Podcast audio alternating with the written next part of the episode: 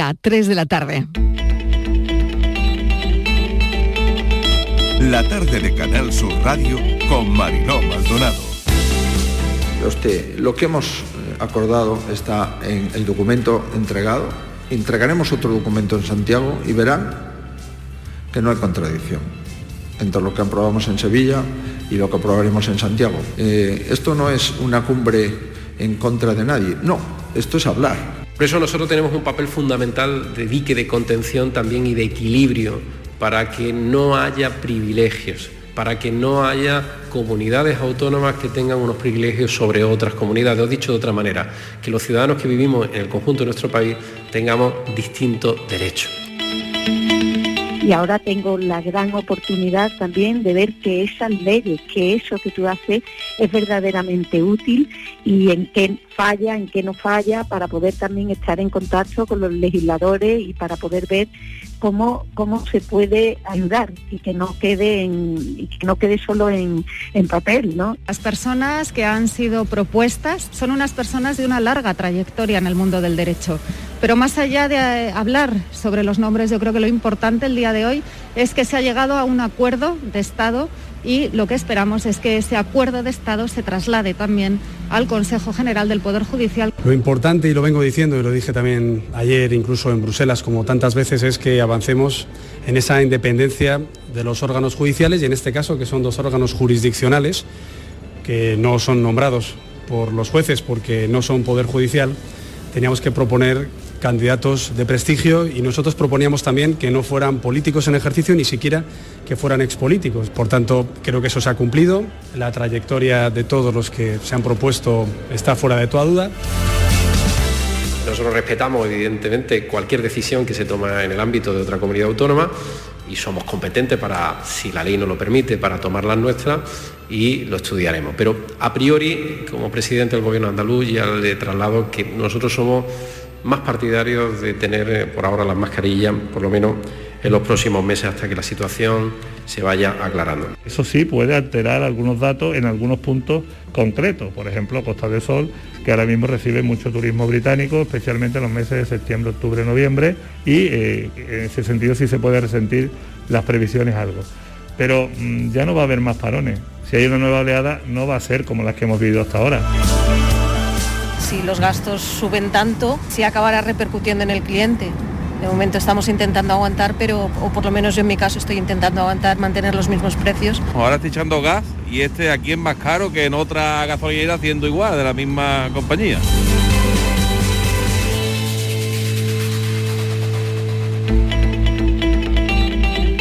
La tarde de Canal Sur Radio con Mariló Maldonado. ¿Qué tal? ¿Cómo están? Estos son algunos de los sonidos de la actualidad en lo que va de día. Tiempo veraniego, menos en Almería, 32 grados ahora mismo en Málaga. Eso es lo que marca el termómetro desde donde hacemos la tarde.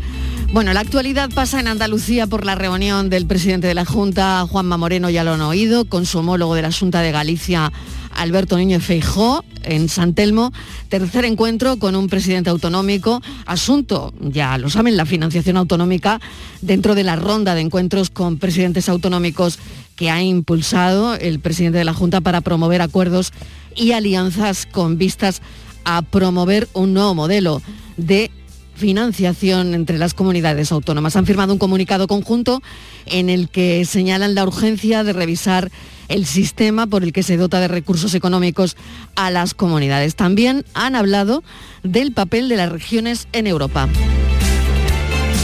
Ha acabado la cumbre europea sin acuerdos para la luz. Se pospone para diciembre, que habrá un nuevo debate sobre la energía. Europa necesita tiempo. No parece que haya ninguna urgencia. Hoy ya hemos conocido que la planta de Fertiberia no puede seguir adelante con su producción por el precio del gas. Solo lo hará al 50%. Crisis global de la energía.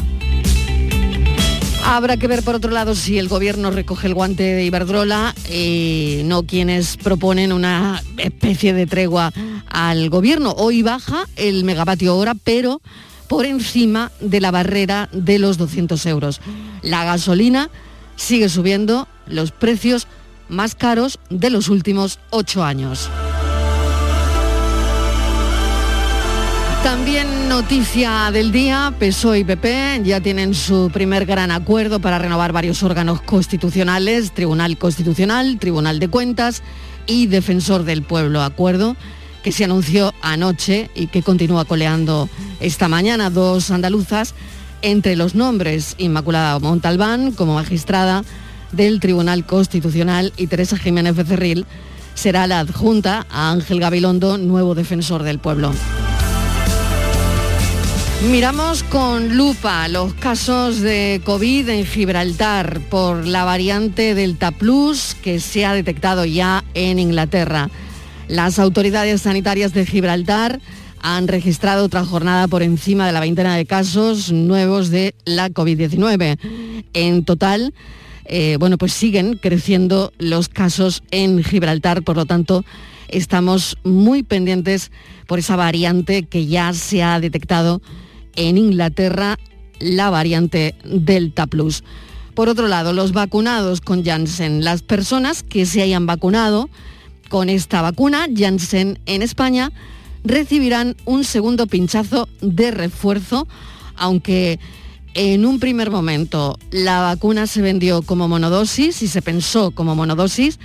Bueno, pues no va a ser así porque eh, alrededor de dos millones de personas que recibieron esta vacuna en nuestro país tienen que reforzarla con otra dosis. Diferentes estudios han demostrado que la protección que genera esta vacuna en relación a las vacunas ARN mensajero pueden llegar a ser hasta un 30% menor. Por lo tanto, las personas que se hayan vacunado de Janssen pronto recibirán alguna notificación para que se vuelvan a poner una segunda dosis. Y por aquí pasa la actualidad. Le damos como siempre la bienvenida a la tarde.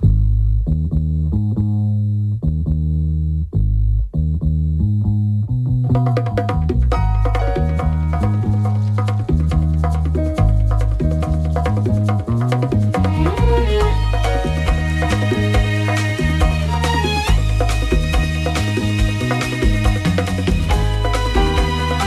tarde de Canal Sur Radio con Mariló Maldonado.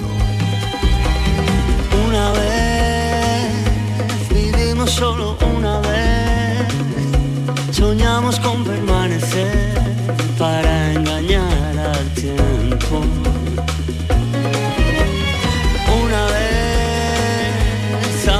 solo una vez, corremos para olvidar los dos, que ya se fue el momento. Una vez sentí la luz de la esperanza. Luego comprendí que todo es tan fugaz. Fuerza de los días y el presente. Libre como el viento que no para y que recorre el tiempo. Una vez vivimos solo una vez. Soñamos con permanecer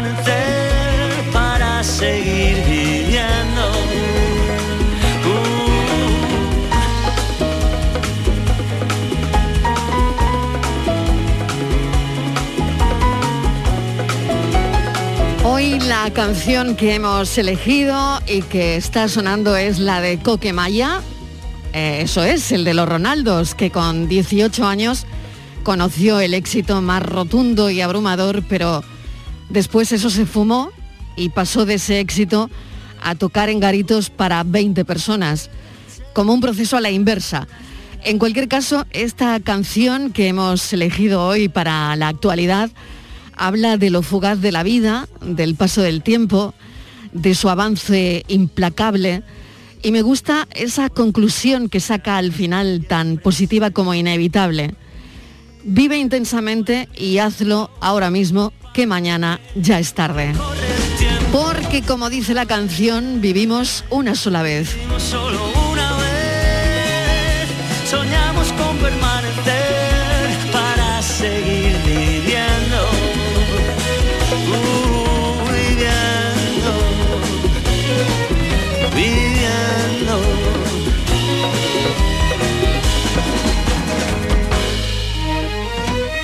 Vamos a por la tarde del viernes, vamos a contarles lo que hemos seleccionado de la actualidad de hoy enseguida.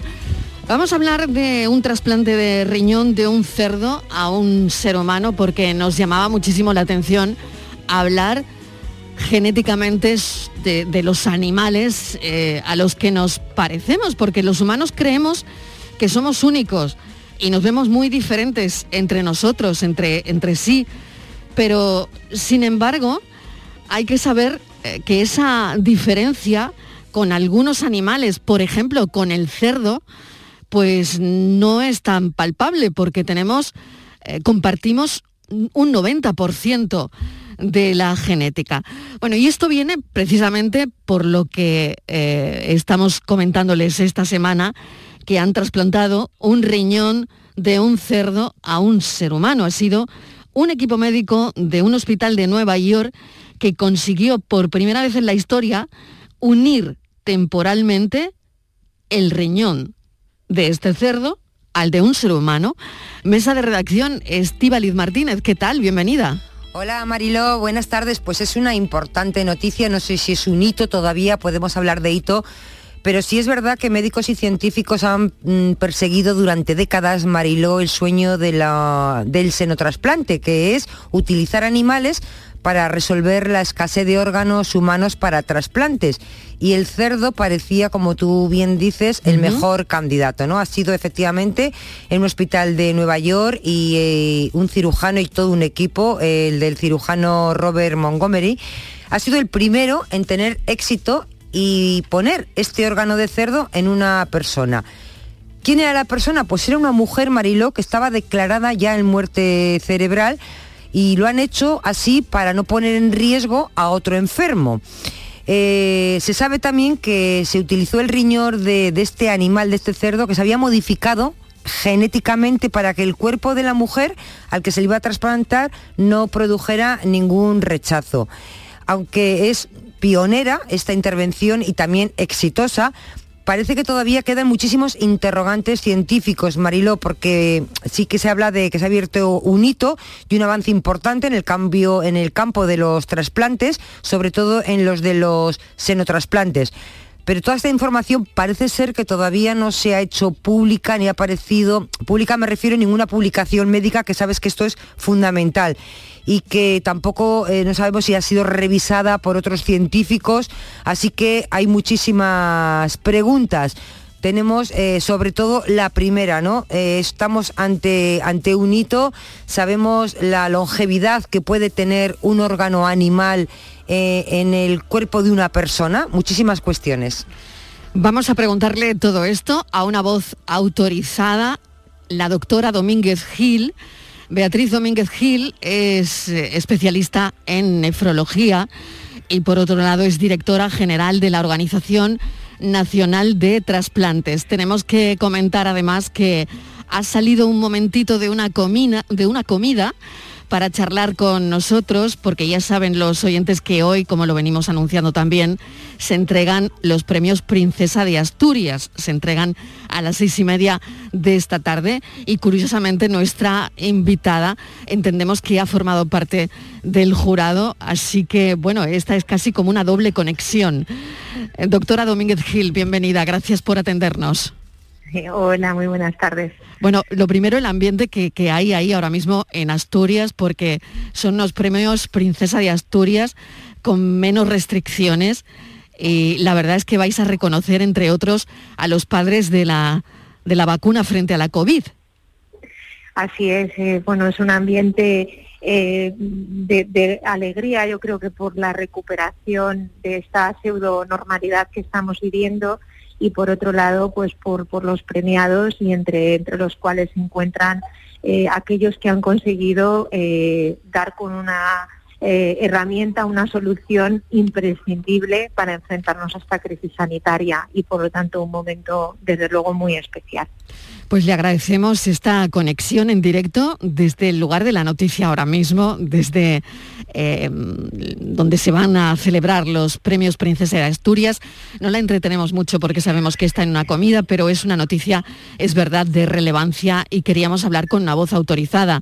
Ese trasplante de riñón de cerdo a un ser humano. Me imagino que, doctora, esto tiene mucho que ver con la compatibilidad que tenemos genéticamente también con el animal, ¿no? Sí, aparte de eso, el, recurrir al cerdo en el ámbito del senotrasplante también tiene mucho que ver con, la estructura y con el tamaño de este animal. Y, bueno, pues no, ha sido de extrañar que ese primer senotrasplante se hubiera llevado a cabo con un riñón, ya saben, modificado genéticamente y además eh, implantando tejido tímico del propio, del propio animal, eh, con el objetivo de que ese riñón se transformara de alguna forma en invisible al sistema inmunológico de la receptora, eh, de tal forma que no se produjera lo que en circunstancias normales se habría producido, que es un rechazo hiperagudo de ese órgano, una desestructuración del órgano y una pérdida inmediata de función.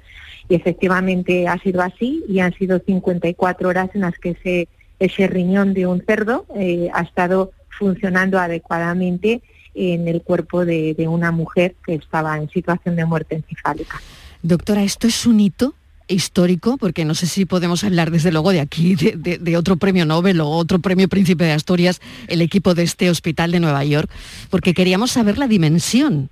Esto es eh, importantísimo ¿no? para los trasplantes de, órganos. Usted introdujo en España los programas de, trasplante renal cruzado ¿no? y de otro tipo de, donaciones. Este es, desde luego, lo que es es un importantísimo avance en el desarrollo de los senotrasplantes. Se lleva décadas trabajando eh, en la posibilidad de poder trasplantar órganos eh, interespecies, órganos a humanos, con el objetivo de resolver el principal problema que tenemos en este mundo, que es la incapacidad de cubrir las necesidades de trasplante de todos los pacientes que lo necesitan. Incluso en países con altísimos niveles de trasplantes, no existen órganos suficientes para satisfacer la demanda y el recurrir al senotrasplante precisamente lo que busca es resolver este problema de la escasez es, eh, yo creo que es un, hito, pero que, como usted misma comentaba anteriormente, tenemos que todavía recibir con cierta cautela, porque eh, no tenemos información a través de la literatura científica, mm. se necesita una revisión de toda la metodología y los resultados que se han obtenido en este procedimiento, ver si es reproducible y luego tendríamos muchas otras incógnitas antes de poder dar el siguiente paso de de, transformar esto en una realidad clínica para los pacientes. Por lo tanto, yo creo que es un hito eh, en, el, en el campo del senotrasplante. Creo que es una extraordinaria noticia, pero todavía la recibo con cierta cautela hasta conocer muchos más detalles y sabiendo que todavía son muchas las incógnitas por resolver. Estivaliz. Eh, doctora, buenas tardes. yo dos cuestiones si tengo tiempo. ¿Es el riñón el órgano más fácil de senotrasplantar? Eh, probablemente se ha seleccionado mm, porque técnicamente eh, sería el órgano, eh, es el órgano más factible de, trasplantar en un contexto de senotrasplante. Démonos cuenta además de que el trasplante renal es el trasplante más que más se necesita si lo planteamos desde un punto de vista cuantitativo. En el mundo se realizan cada año aproximadamente 150.000 trasplantes y de ellos 100.000 son trasplantes renales. O sea, es el órgano eh, del que cuantitativamente hablando hay más necesidad. Pero yo creo que ha sido por motivos técnicos eh, eh, de técnica quirúrgica por lo que se ha recurrido a este, a este tipo de órgano en este primer procedimiento. Y otra cuestión más, em, ¿hay alguna línea de trabajo abierta en España en este, en este campo? Aunque no es exactamente em, una línea em, de senotrasplante, pero se aproxima mucho a ella, eh, me parece importante mencionar el trabajo que lidera el doctor eh, un, español, eh, eh, que es precisamente el de utilizar grandes animales como de alguna forma incubadoras de órganos humanos. Es una línea que también ah, lleva implícita la modificación genética, pero no es exactamente el mismo trabajo que se ha desarrollado por parte de este grupo de Nueva York. No obstante, creo que eh, es una línea de trabajo extraordinaria, rompedora y, que además está liderada por un científico español como es Juan Carlos Tisúa. pues le deseamos, ah, sí, sí, adelante, adelante, una cosa, no sé si eh, a corto o nos quedaría todavía muchísimo tiempo, doctora, y esta sí que es la última pregunta, en ver cómo órganos de animales pues salvan la vida de muchas personas. Que sea una realidad. los, dos Las dos grandes incógnitas que tenemos de ver si una vez visto que esto es reproducible, este procedimiento reproducible, las eh, dos grandes incógnitas son por una parte eh, cuánto más podría funcionar este órgano, es decir, pasadas esas primeras horas, este órgano funcionaría a medio y largo plazo, cuánto funcionaría o iría perdiendo progresivamente su función y su estructura. Y otra de las grandes incógnitas, y es el principal miedo que existe en el ámbito del senotrasplante, es la, la posibilidad de que se produzca la transmisión de enfermedades entre especies y en particular lo que llamamos retrovirus porcinos pudieran pasar al ser humano, lo cual constituiría un problema de salud individual y de salud pública importante. Por lo tanto, son muchos, eh, muchas las incógnitas, muchos los aspectos que hay que evaluar y que resolver antes de que esto se pueda transformar en una realidad. Doctora Domínguez Gil, no la entretenemos más, que tiene que seguir con su comida en Oviedo. Le deseamos que pase una tarde muy feliz, muy agradable en los premios Princesa de Asturias que se entregan esta tarde a las seis y media y muchísimas gracias por habernos atendido. Un saludo. Muchas gracias a ustedes. Premios Princesa de Asturias, con menos restricciones, eso sí, se reconocerán, entre otros, ya aprovecho para recordárselo a los oyentes, a los padres de la vacuna frente a la COVID, que son siete científicos, a un icono del feminismo en Estados Unidos, Gloria Steiner, a la deportista Teresa Perales, al chef José Andrés que va a entregar los 50.000 euros del premio a los afectados por el volcán de La Palma y al gran escritor francés Emmanuel Carrer.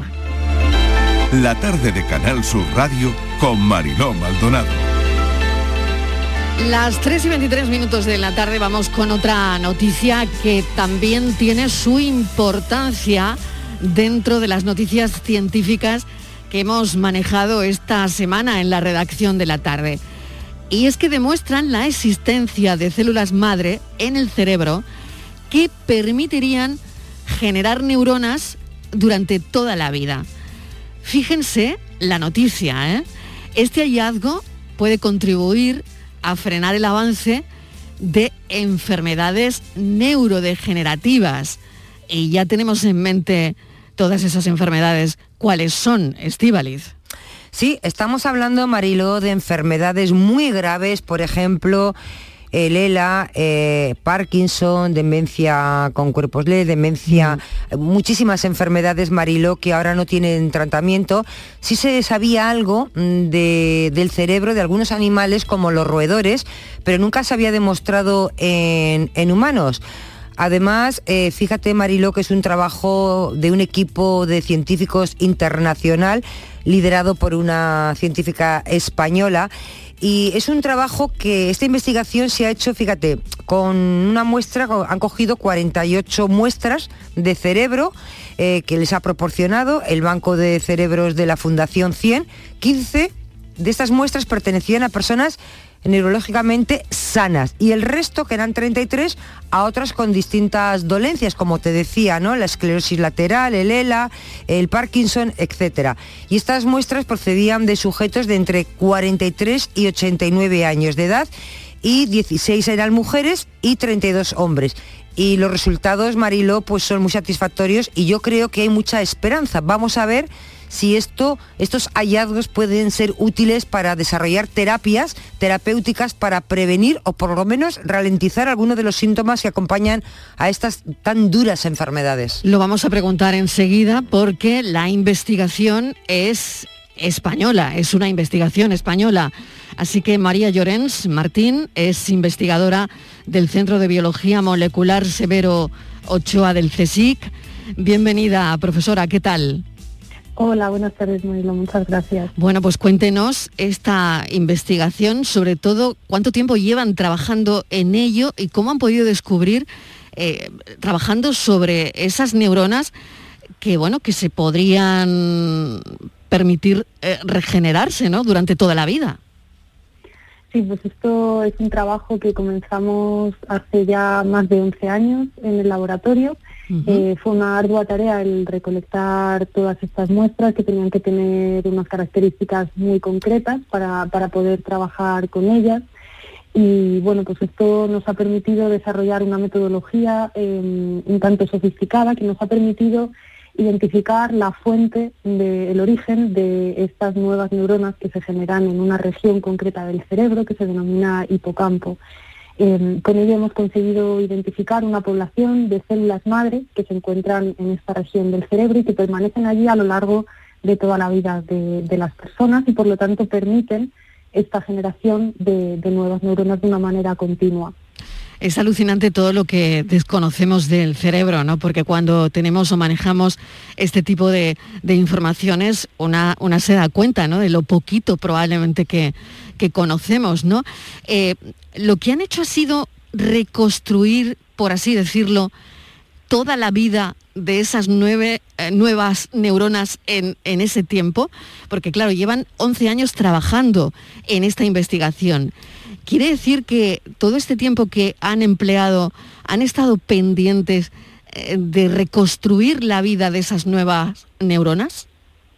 Pues eh, sí y no. En realidad eh, ha sido una reconstrucción indirecta. No hemos visualizado cada neurona a lo largo del tiempo porque desgraciadamente a día de hoy todavía no contamos con una metodología que nos permita estudiar esta generación de nuevas neuronas que denominamos neurogénesis adulta eh, mientras la persona está viva. Nosotros lo que hemos hecho ha sido eh, obtener muestras de cerebro de personas que habían fallecido y, habían donado este órgano y por lo tanto lo que hemos hecho ha sido detectar eh, las distintas, los distintos estados a través de los cuales van pasando estas neuronas, desde que son generadas a partir de las células madre, hasta convertirse en una neurona madura. De esta manera realizando pues eh, análisis en el laboratorio, hemos conseguido reconstruir todo el proceso, pero en base a, muchas células, por decirlo así, no, no cada una, la vida de cada una de estas neuronas. Podría servir, poniendo un ejemplo, profesora, podría servir para el Parkinson, por ejemplo, y, y en qué medida serviría. Eh, bueno, a mí me gusta eh, pensar en la investigación tanto básica como relacional, como sería en este caso la nuestra, eh, de manera que cada aportación es un pequeño granito de arena que, va sumando.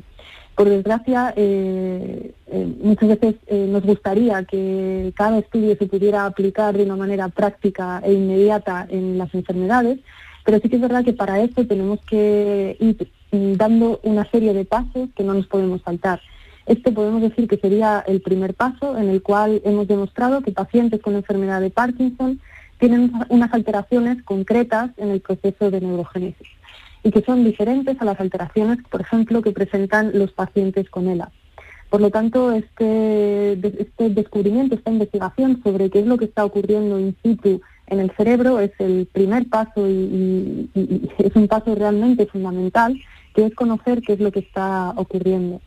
Nuestro trabajo además eh, se aventura a intentar, dentro de lo técnicamente posible, mm, hipotetizar algunos de los mecanismos que pueden conllevar, eh, que nos pueden llevar a observar esta desregulación en el proceso de nacimiento de, de nuevas neuronas.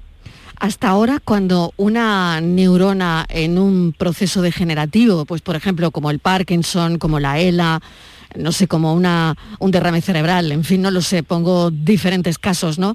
Cuando se daña, hasta ahora, lo que se ha dañado ya jamás eh, se podía recuperar. Pero este descubrimiento indica que hay parte de esas neuronas que sí se podrían recuperar. En este caso, las enfermedades que nosotros hemos estudiado, eh, en todas ellas, la degeneración neuronal principal, la masiva, vamos a decirlo así, tiene lugar en regiones del cerebro que no son el hipocampo. Por lo tanto, con esta neurogénesis que nosotros tenemos en el hipocampo y dentro del hipocampo en una región muy concreta, no sería posible que estas neuronas viajaran eh, atravesando el resto del cerebro para repoblar las neuronas que se han perdido en otra zona. Sin embargo, eh, gracias a nuestro estudio sí que sabemos que también hay mayor muerte celular, eh, que quizás era un fenómeno no estudiado, dentro del hipocampo y por lo tanto esa muerte local que existe dentro del hipocampo y que por supuesto no va a ser responsable de las alteraciones a nivel motor, por ejemplo, que tienen estos pacientes, pero sí de otras alteraciones, por ejemplo, en el estado de ánimo o en, los procesos de adquisición de nuevas memorias, con el reemplazo de esta población concreta de neuronas que tiene lugar tras la neurogénesis adulta, sí quizás eh, podría ser posible eh, atenuar de alguna manera esta sintomatología concreta. Desgraciadamente, eh, solo con este proceso de neurogénesis no podríamos hacer que los pacientes recuperaran su motricidad, perdieran los temblores, etcétera, pero sí que quizás podríamos eh, preservar algunas de las funciones que también se ven eh, dañadas. Doctora, eh, buenas tardes. Soy Estivalid Martínez. Le quería preguntar, no sé si también está dentro del estudio o me estoy saliendo del área. Quería hablar, no sé si mm, estas células madres podrían ayudar al ictus y al infarto cerebral. Hola, buenas tardes, Estivalid. Pues realmente em, digamos que hay dos respuestas a esa pregunta. La primera es, eh, la primera es todo conocimiento que obtengamos acerca del funcionamiento de estas células madre que están localmente situadas en el hipocampo puede ser potencialmente aplicable a procesos regenerativos que pudieran tener lugar en cualquier eh, otra región del cerebro. Eh, y la segunda respuesta eh, pues, tiene que ver un poco con dónde se producen esos fenómenos de ictus. Si el fenómeno de ictus tiene lugar de manera local en el hipocampo, probablemente estas propias células serían capaces de regenerar o, de intentar regenerar parte de, lo que se ha perdido a consecuencia del proceso de isquemia pero potencialmente cualquier conocimiento que podamos obtener de ellas es extremadamente valioso para cualquier otro proceso regenerativo. Pues María Llorens Martín, investigadora del Centro de Biología Molecular Severo Ochoa, enhorabuena por esta investigación. Llevan años tras las células madre en el cerebro y bueno, lo han conseguido. Esperemos que continúen los, los avances. Muchísimas gracias. Un saludo. Muchísimas gracias a ustedes. Enhorabuena. Gracias. Nos vamos un momentito a publicidad, algunos anuncios y después otra de las noticias más comentadas esta mañana ha sido lo que ha ocurrido en un plató de cine. Alec Baldwin ha matado accidentalmente a una mujer durante el rodaje de su película. Hablamos enseguida después de la publi porque nos hacemos muchas preguntas de cosas que pueden ocurrir en los rodajes. La tarde de Canal Sur Radio con Mariló Maldonado. También en nuestra app y en canalsur.es. Aquadeus, ahora más cerca de ti, procedente del manantial Sierra Nevada, un agua excepcional en sabor, de mineralización débil que nace en tu región. Aquadeus Sierra Nevada es ideal para hidratar a toda la familia y no olvides tirar tu botella al contenedor amarillo. Aquadeus, fuente de vida, ahora también en Andalucía. Había una vez un marquito chiquitito que no podía navegar Aprovecha los días del crucero fantástico con viajes El Corte Inglés. Reserva ya tu crucero para 2022 sin gastos de cancelación por solo 60 euros, con hasta un 65% de ahorro y pagándolo en 6 meses. Financiación ofrecida por Financiera El Corte Inglés y sujeta a su aprobación. Consulta condiciones en viajeselcorteinglés.es. Para que no se te olviden los premios del 11 del 11 de la 11, te lo ponemos muy facilito. ¿Cuántos millones tiene el premio mayor? 11. ¿Cuántos premios hay de un millón? 11. 11 del 11 de la 11, con un premio de 11 millones y 11 premios de un millón. Ya está a la venta el cupón del sorteo 11 del 11 de la 11, el día que recordarás siempre. 11. Juega responsablemente y solo si eres mayor de edad. La actualidad y las novedades en salud. Las noticias sobre investigación médica, prevención, terapias y un consultorio para responder a tus dudas. Envíanos tus consultas en una nota de voz al 135. 616 135 135. Por tu salud con Enrique Jesús Moreno. De lunes a viernes desde las 6 de la tarde. Quédate en Canal Sur Radio, la radio de Andalucía.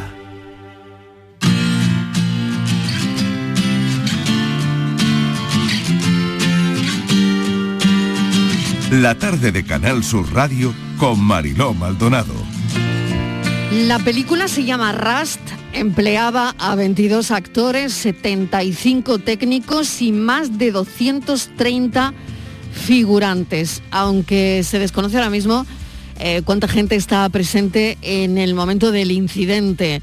Eh, se está hablando de esto durante toda la mañana. Alec Baldwin ha matado accidentalmente a una mujer durante el rodaje de su película, Western Rust. Así que, bueno, se ven unas imágenes, Estivalid, donde Baldwin eh, casi casi que está al borde de, una crisis eh, totalmente de conmocionado, Mariló. Conmocionado. Conmocionado, sí. Pero claro, no se sabe nada porque se ha abierto una investigación. Ahora mismo está, eh, pues eso, el, toda la oficina, la investigación abierta. No es la primera vez también que esto, eh, un trágico suceso como este ocurre en un set. Pero ¿Qué pasa? Que nos preguntamos muchísimas, hay muchísimas preguntas que mm, ahora mismo no tienen respuesta, ¿no? Surgen en torno, Mariló, a este suceso, ¿no? Desde qué protocolo de uso de armas existen en un rodaje, en la ficción, ¿no? Eh, ¿Por qué? Se preguntan, ¿no? ¿Por qué las víctimas eran directores? La directora de cine, la directora del film, que se supone que se estaba rodando, eh, son parte del rodaje de los directores, pero están alejados en otro momento, ¿no? A no ser que el actor, bueno, pues en lugar de estar apuntando en el momento eh, a otro actor, en el momento de la escena, pues yo qué sé, estuviera haciendo alguna prueba, no se sabe, ¿no? ¿Cómo es posible también que se utilicen armas cargadas con munición real y no con armas de fogueo? Se supone que existe todo un protocolo para que un actor, mm, cuando llega a empuñar un arma de fuego en la ficción, un equipo antes ha debido chequear, incluso Mariló, mostrar al actor el cargador y la recámara antes de cada toma y comprobar que efectivamente que hay balas de fogueo, aunque el arma sea auténtica, pero que no hay, eh, que no tiene balas reales. Y, y en el caso de que se utilicen balas reales, también se pregunta qué necesidad hay de usar un arma con carga, con munición real, si no se va a, matar a nadie realmente. O sea, te quiero decir que tampoco, si, existe el protocolo de que se puede, ¿qué necesidad hay? Porque puede dar lugar a una confusión, ¿no? Así que todas las preguntas que de momento no tenemos respuesta. Claro, no tenemos respuesta, pero sí vamos a hablar de todo esto con uh, Joaquín Ortega, que es coordinador de acción y armero, es especialista de cine y Queríamos saber su opinión de esta noticia. Hay que decir que el director de esta película ha salido ya del hospital, que eh, la directora de fotografía es la persona que ha resultado muerta. Y bueno, eh, la verdad es que es todo muy confuso. Ahora mismo, por supuesto, Joaquín Ortega ya está manejando esta información. Joaquín, bienvenido a la tarde. ¿Qué tal? Hola, ¿qué tal, Mariló? Bueno, ¿qué, te parece eh, esta noticia? Pues, Tú que te dedicas a eso, ¿no? Claro. Claro, bueno, yo, mi día a día es pegar tiros, eh, volcar un coche, meterme fuego, bueno, y todo lo que sea eh, escenas de acción y, evidentemente te impacta porque no deja de ser una noticia que como la muerte de una persona, pero mirándolo en términos numéricos, la cantidad de escenas de acción que se ruedan al año en todos los países el porcentaje de accidentes, por ejemplo, de especialistas de cine muertos en rodaje, es muy, muy por debajo a los actores que se mueren en rodaje. O sea, que son estadísticas que, apuntan a que nosotros trabajamos con mucha prevención de riesgos laborales en todas las escenas y en un ambiente controlado.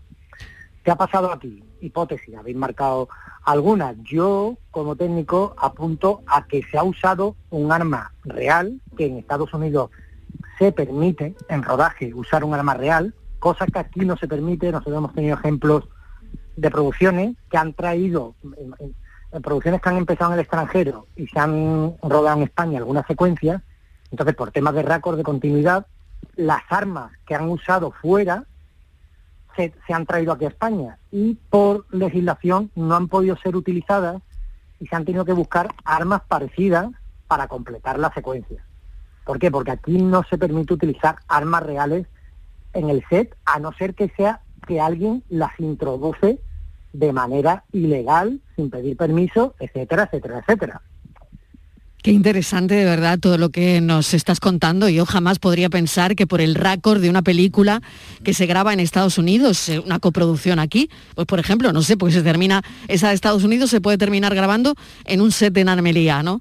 En Almería, por ejemplo, ¿no? Y que tenéis que decir, oiga, no, aquí el arma eh, no puede ser de verdad, eh, no es legal. No, mira, el ejemplo más cercano lo he tenido en agosto. Hemos estado rodando la, la serie No Return, Sí. británica con la productora Red, Red Production Company y Bamboo, ¿no? que es una, mm, una productora bastante fuerte aquí en España. Han estado rodando en Turquía, en Reino Unido, con armas como los fusiles de asalto MP5, el MPT-76, que son armas que utiliza el ejército y la policía turca. Y de hecho allí han utilizado algunas armas reales con policía real. ¿Qué pasa? Que aquí hemos tenido que recrear en la cárcel de Almería, por ejemplo, una cárcel turca. Entonces, los andarmes y la policía llevaba las mismas armas. Yo, por ejemplo, la Glock, la Glock 17, que es un arma reglamentaria eh, policial, y sale en muchas películas, yo la tengo en fogueo y se le ha puesto a la policía ese arma, ese arma corta. Y con las armas largas, eh, lo que he hecho es comprar esas armas de Airsoft, que son las bolitas estas pequeñitas se disparan. Entonces, es una réplica real, pero ahí nunca puedes meter una munición como una bala. Entonces, son, se, ha- se han utilizado como si fuese armas de atrezo, de decoración, porque no eran armas que iban a disparar. Si hubieran pedido que dispararan esas armas, yo hubiera tenido que decir que aquí en España no encuentras un MP5 que dispare ni siquiera fogueo. O sea, se ha tenido que hacer de otra manera, o sea, traer el arma de fuera de Claro. Joaquín, desde mi punto de vista, como sería lo lógico, no sé Estivaliz qué pensará, pero es que, bueno, mm, yo creo que, claro, que prima eh, la seguridad de riesgo laboral, eh, eh, pues, pues fíjate lo que acaba de ocurrir, aunque el porcentaje es mínimo, porque mira, diferente es un accidente en una, en una imagen, o sea, en un, en un plano secuencia de, de coches o una persecución, bueno, pues no sé, pero con armas, claro, lo suyo es que no, no sean armas de verdad, ¿no? Claro, pero mira, eh, eh, por ejemplo, en Night and Day de Tom Cruise, que se grabó aquí en Sevilla, Sí. las armas que iban a entrar, mm, la Guardia Civil no las permitió porque eran encima armas catalogadas de guerra. Claro. AK-47, o sea, son armas que tienen los terroristas que vemos de Al Qaeda, entonces eran armas, pues se tuvo que buscar armas de fogueo para completar la película aquí, porque la película hay que hacerla, o si no, Tom Cruise se va a otro país y paga en otro país. Entonces hay que intentar dar el servicio, pero nunca usando un arma real. ¿Qué pasa en Estados Unidos? Que las armas reales se pueden utilizar. La, Sí, la- sí, están en la calle, en un rodaje, no claro. hay- No hay, ningún arma real, salvo Mm. en mi casa que tengo licencia de arma y tengo un arma real que la tengo yo como licencia de tiro olímpico. Pero en mi armería de no identity de mi equipo no hay ningún arma real. En Estados Unidos, el armero en su armería tiene armas reales y se mete eh, munición de fogueo, que es detonadora. En realidad la- la- la- las armas de fogueo está mal dicho. Son armas detonadoras y están en una categoría legislada aparte, etcétera, etcétera, y llevan un sistema, un protocolo de seguridad, de transporte, y incluso cuando trabajamos una película o una serie que necesitan ese servicio, yo tengo que pedir, no puede otra persona, tiene que pedirlo el dueño de las armas. Tiene que pedir un permiso a la subdelegación de gobierno de la provincia donde va a trabajar. Claro. La delegación de gobierno pide un informe a la Guardia Civil, que es donde están registradas mis armas. La Guardia Civil i- emite un informe favorable diciendo este tío no tiene ningún problema, las armas son legales, hemos chequeado las armas, son correctas, números de serie asignados a esta persona con este DNI, autorizo es, en esas armas, en esa fecha, en ese horario y con un protocolo que me tiene que enviar este señor de cómo se van a usar las armas. Entonces, la subdelegación de gobierno me manda a mí un, un permiso favorable o no favorable. Claro, esto, no es un huevo que se echa a freír, está claro, ¿no? Tal y como nos está contando Joaquín Ortega, ¿no? Lo- Los, protocolos que hay que seguir a Estivaliz. Joaquín, buenas tardes. Estamos hablando de España. Ha ocurrido en Estados Unidos, allí se pueden utilizar armas de verdad, pero las armas no tienen que llevar munición real. Le llamáis armas detonadoras, nosotras, eh, bueno, pues de fogueo, porque así nos entendemos todos en el lenguaje más coloquial, ¿no? Entonces, en Estados Unidos mm, tiene que haber una persona, supongo, como en tu responsabilidad el armero que tiene que controlar, eh, chequear el arma y mostrar al actor el cargador y la cámara y- antes de cada toma, antes de que vaya a disparar, no sea que alguno haya cambiado las balas y la líe. Entonces tiene que haber alguien como tú que lo controle ah, y que al actor se le dé ya ese arma, aunque sea real, pero que la munición que va dentro no sea real, sea de fogueo. Y una cosita que tampoco, no sé, eso no sé cómo ha podido ocurrir, ha podido ocurrir un fallo, pero tampoco sé qué hace una bala real allí. Y otra cosa que tampoco me acabo de, no, no sé, son todo especulaciones, evidentemente, ¿no? Eh, han sido dos disparos. Una a la jefa de fotografía y otra al director. Dos, no ha sido uno. Dice, bueno, se me ha disparado, han sido dos. Eh, a dos personas que además no están dentro de la escena. Porque, bueno, si dice, sí que está grabando y, y la- al actor que hacía de malo, al que él perseguía, pero es que tanto la directora de fotografía como el director están en otra parte de- del escenario alejado y a unos metros. Claro, pero mira, yo cuando, cuando yo me levanto a las 7 de la mañana y en el boletín de la Academia de Cine de los especialistas de cine en Estados Unidos, de la que pertenezco, me mandan boletín, ¿no? Y he visto la noticia. Luego ya Sí. me han empezado a llamar muchos medios. Yo la visualización que he tenido, nada más leer la noticia, es la siguiente. Eh, ha habido un ensayo, igual me equivoco, ¿eh? pero probablemente estoy muy cerca. Ha habido un ensayo con, con, con Alex Baldwin en, lo- en la, Sí. en la acción que tuviese que hacer. Ese arma se ha manipulado y date cuenta que yo si disparo aquí en mi casa, las paredes estas frenan una bala, a no ser que pase por una ventana.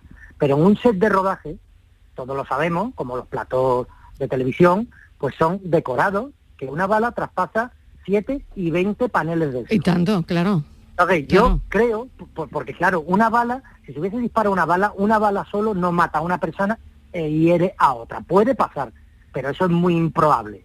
Entonces, ahí ha habido más, más de un disparo. Claro. ¿Qué entiendo yo? Que, que ha sido un ensayo o una toma, ¿vale? Por, y se ha disparado eh, ese arma con munición real que se ha manipulado. ¿Qué pasa? Que nosotros estamos, evidentemente, como armero, yo estoy chequeándolo todo. Pero hay momentos en los que tú pierdes la custodia del arma. Y el otro día con la Guardia Civil tenían un arma reglamentaria suya y yo tenía otra exactamente igual. Y yo le juego al, como los trileros encima de una mesa y no saben cuál es su arma. O sea, llegan hasta el punto de ser tan exactas que son iguales. Y la Guardia Civil alucinaba de, ostras, tío, si es que esta es mi arma, en peso. Entonces, ¿qué pasa? Que en la mía, el cañón, tiene una serie de tabiques que si yo metiese una bala, al disparar, revienta el arma en mi mano. O sea, no podría salir la bala nunca por el cañón porque está obstruido para que solo, solo permita el fogonazo.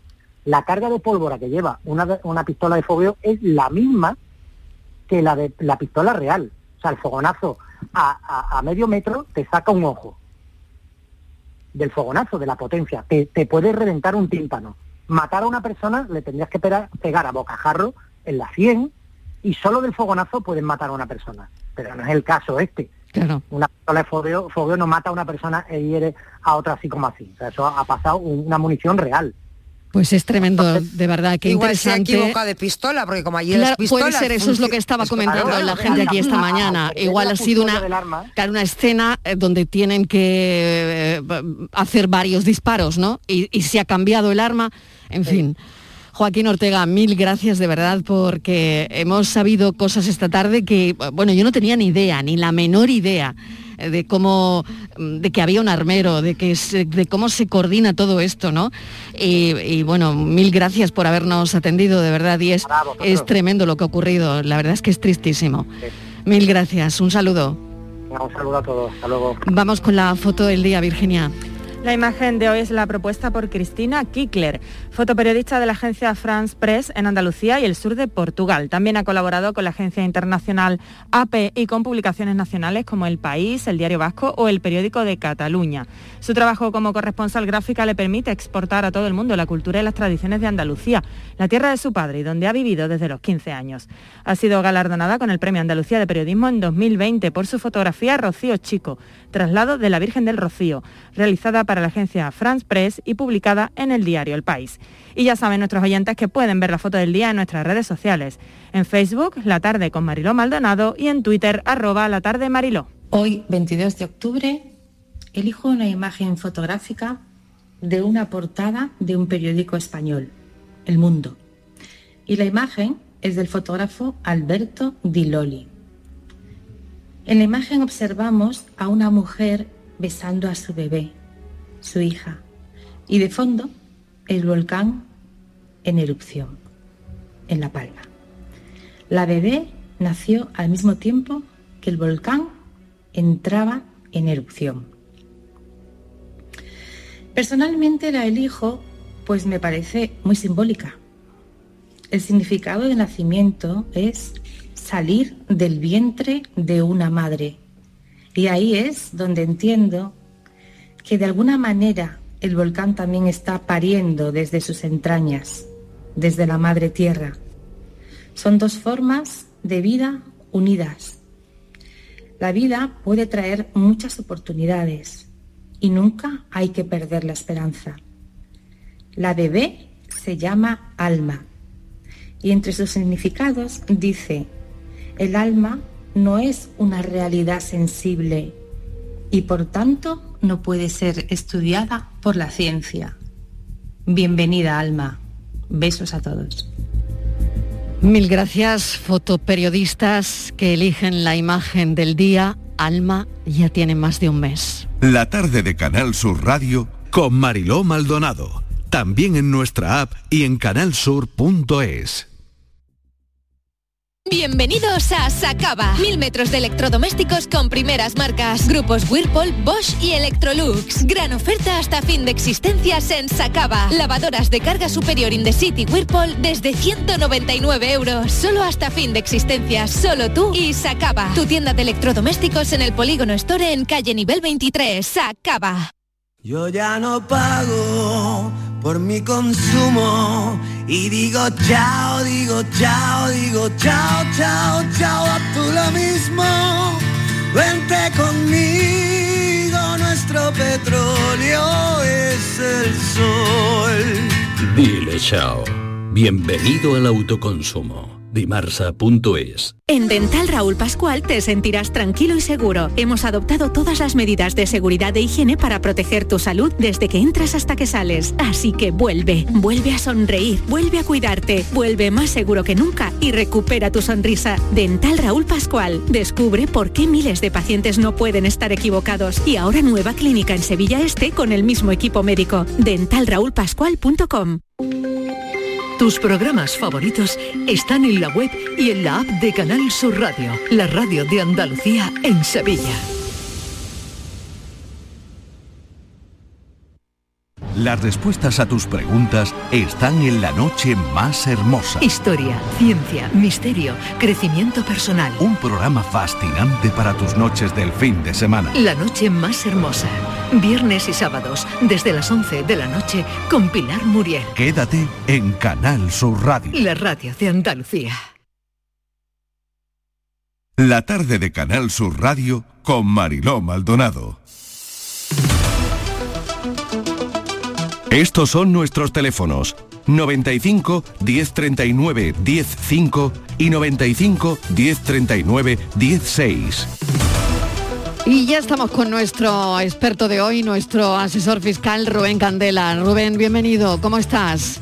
Muy bien, muchas gracias. Buenas bueno, tardes. ya estamos de fin de semana. eh, tenemos a Rubén Candela preparado para entrar en el detalle de la nueva ley de prevención y lucha contra el fraude fiscal. Pues sí, eh, ya llevamos algunas semana- semanas comentando esta ley, pero es que da mucho de sí, Marilo. Recordamos que, que se publicó el pasado 10 de julio en el BOE, por si alguien la quiere consultar, y hay importantes novedades, tanto positivas como negativas, y nos atañen a todos. Si os parece, vamos a empezar directamente por un punto que queríamos hoy ahondar con Rubén, que es una cuestión que está generando incertidumbre. Y es que, Rubén, eh, se prohíbe el uso de programas de software que permitan un uso fraudulento. Explícanos en qué consiste y cuál es la cuestión en la que entra la ley. Pues mira, a mí el fondo de la cuestión me parece muy razonable. Es decir, imagínate que puede haber un programa, que de hecho los hay, que tiene conectadas las cajas registradoras de una empresa a la contabilidad y le puedes meter una instrucción que diga, oye, de cada 10 tickets de venta contabiliza solo 9. Bueno, pues es un programa claramente con una finalidad fraudulenta y hay que luchar contra ese tipo de programas o que te manipula el programa de gestión de alguna forma para engañar. Bueno, pues la ley lo que hace es prohibir este tipo de programas y pone unas sanciones fortísimas al elaborador, al distribuidor del programa, que lo pillen, pues le pueden sancionar hasta con 600.000 euros.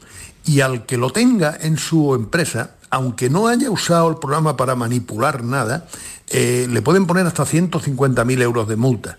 Entonces, ¿cómo, ¿cómo vamos a saber que nuestro programa está en condiciones, está homologado? Pues la agencia tributaria tiene que certificar que ese programa es válido.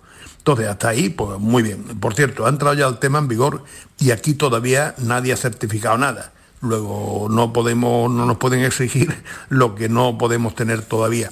El problema es que la redacción que marca la ley pues exige que los programas puedan dar trazabilidad de los apuntes y eso dice tú, bueno, eh, mire, esto está muy bien, pero no podemos volver a la edad de piedra.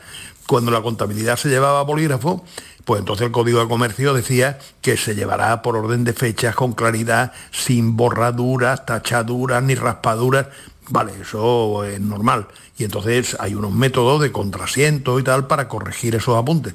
Pero claro, si hoy, día con la informática yo grabo un apunte y tengo que poner la cuenta 215 y en vez de la 215 me equivoco y pongo la 512, pues simplemente cuando me doy cuenta entro al asiento, voy a esa línea, modifico la cuenta y hemos terminado. Claro, eso ya no deja rastro en la contabilidad, pero es que ha sido una corrección inocente. No pretenderán ahora que cada vez que haya una cosa de estas tengas que hacer un contrasiento, es decir, anular el asiento anterior haciendo el contrario, tengas que grabarlo de nuevo, porque eso, bueno, pues nos haría perder rapidez, nos haría, eh, supondría una carga de trabajo adicional y estamos por tanto expectantes a ver qué pasa con la certificación y cuáles son las exigencias reales que luego hace la agencia. Porque este tipo de programas entiendo que hoy en día son muy habituales. Bueno, mm, por, lo que yo tengo oído, sí, hay programas que por lo visto eh, hacen, eh, trucan de alguna manera la forma de calcular el coste de producción. Eh, ya sabemos que con la informática hoy día, se, bueno, con la informática y con todas las nuevas tecnologías se puede hacer casi de todo. O sea, yo mañana no me sorprendería si mi foto me coge a mí saliendo de no sé dónde en Madrid y no he estado en Madrid. ¿Por qué? Pues porque se pueden manipular las cosas de una manera asombrosa. Claro. Rubén, y a ti de, esta ley, casi casi para terminar, ¿qué es lo que más te ha llamado la atención o lo que más te, te podría preocupar en un momento dado? Mira, me preocupa mucho el, tratamiento que se vaya a dar a los que han dado en llamar valores de referencia. Es decir, eh, las transmisiones que se vayan a hacer de inmuebles a efecto del impuesto de transmisiones y sucesiones, a partir de ahora, pues los valores de transmisión no van a ser los que tú uses, sino que van a ser un valor de referencia que se va a calcular en base a valores medios y me preocupa mucho que eso pueda suponer una subida encubierta de impuestos que además puede llegar a niveles importantes. Pues Rubén, te agradecemos enormemente este ratito con nosotros aquí en, la tarde. Estamos en permanente conexión, así que hasta el viernes que viene. Muchísimas gracias. Un beso. hasta ahora, Virginia. Hasta ahora. Están a punto de dar las 4 de la tarde. Vamos a escuchar las noticias y después seguimos con nuestro cafelito y beso. Hasta ahora.